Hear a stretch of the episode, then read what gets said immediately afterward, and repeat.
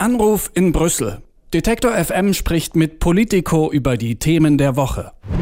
Nach langer Vorbereitung startet diese Woche die Konferenz zur Zukunft Europas. Das Ziel ist ganz offiziell EU-Reform anstoßen, einbringen, ausarbeiten, auch mit Bürgerinnenbeteiligung und zwar mit einer Online-Plattform. Florian Eder von Politico Europe live aus Brüssel. Moin. Guten Morgen. Ja, äh, was, was genau ist diese Konferenz zur Zukunft Europas und äh, wie kam es dazu? Sowas gab es bisher ja noch nicht.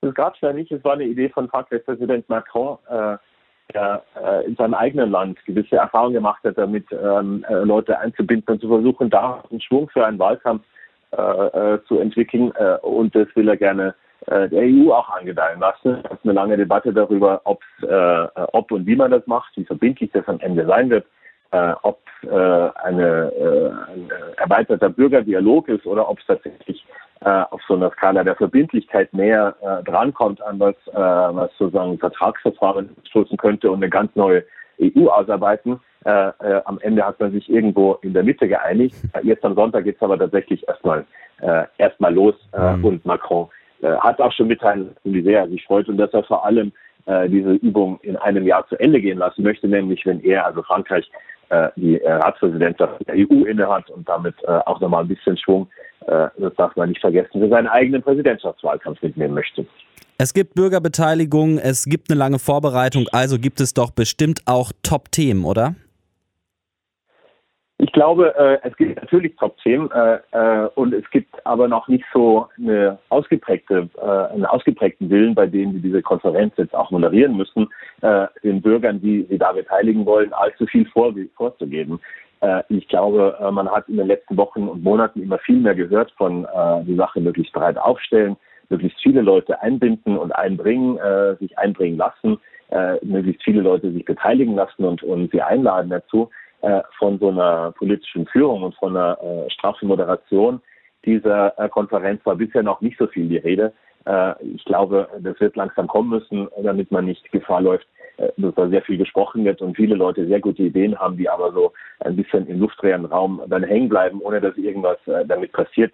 Das, glaube ich, ist eine Gefahr dieser Konferenz, weil sie eben nicht den eingeführten EU-Strukturen folgt, sondern was Neues sein will und auch in gewisser Weise etwas Neues ist. Also wenn man möchte, dass es Ergebnisse hat, muss man natürlich irgendwann äh, anfangen, das ein bisschen zu moderieren und zusammenzuführen und auch eng zu führen, äh, äh, was die Themen angeht, über die diese Konferenz sprechen soll. Hm.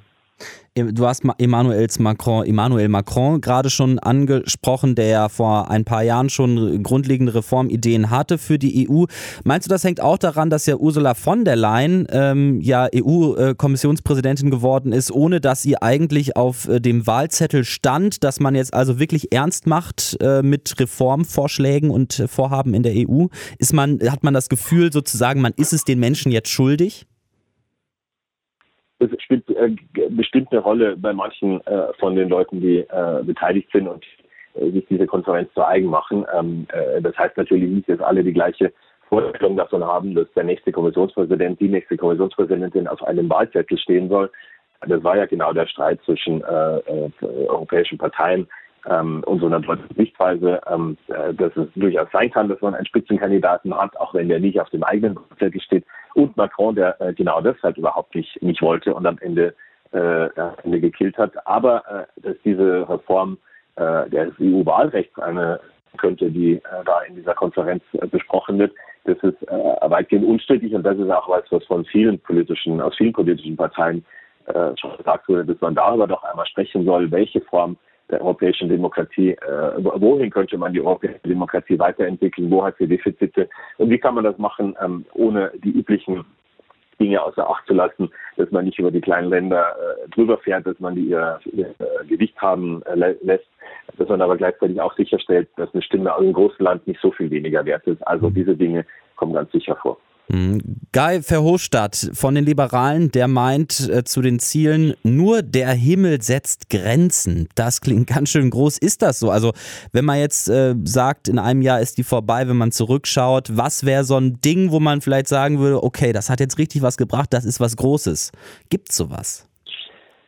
Was Großes äh, äh, ist in diesem EU-Sprech immer eine Vertragsänderung, also eine sehr schwerwiegende Änderung an der Struktur der EU, die dann äh, in 27 Parlamenten tatsächlich auch eine Mehrheit finden muss. Also was, woran sich äh, Staats- und Regierungschefs tatsächlich oft nicht rantrauen. Das war auch der Grund für, einen gewissen, äh, für eine gewisse Skepsis gegenüber Verhofstadt, der gerne ganz vorne an der Spitze dieser, dieser Konferenz gestanden wäre, mhm. was man ihm am Ende verwehrt hat. Also äh, sowas wird mhm. diese Vertreter eines, ähm, eines europäischen Föderalismus sich vorstellen, ist natürlich eine Direktwahl äh, eines womöglich noch besser als äh, zweier EU-Präsidenten, ist sowas wie ähm, äh, Mehrheitsentscheidung in der Außenpolitik, sind solche Dinge, die tatsächlich heute nicht der Fall sind mhm. äh, und die man aber immer noch einstimmig äh, in allen Ländern sozusagen durchkriegen müsste. Das ist so ein bisschen die Gefahr, warnen andere äh, vor, davor, zu große Erwartungen zu wecken. Mhm. Äh, das kann man natürlich in, äh, unter Bürgern, das kann man auch so in äh, den guten europäischen Kreisen in Brüssel sozusagen. Aber am Ende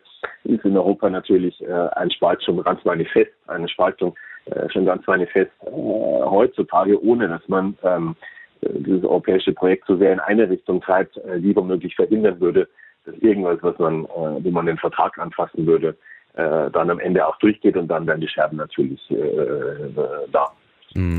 Also ein zentrales Instrument ist die Bürgerinnenbeteiligung. Ich bin ein Bürger. Wie kann ich mitmachen? Jeder kann mitmachen bei einer Online-Plattform tatsächlich und da Ideen einbringen ähm, äh, und auch diskutieren. Und die ist äh, ganz schön gemacht, finde ich.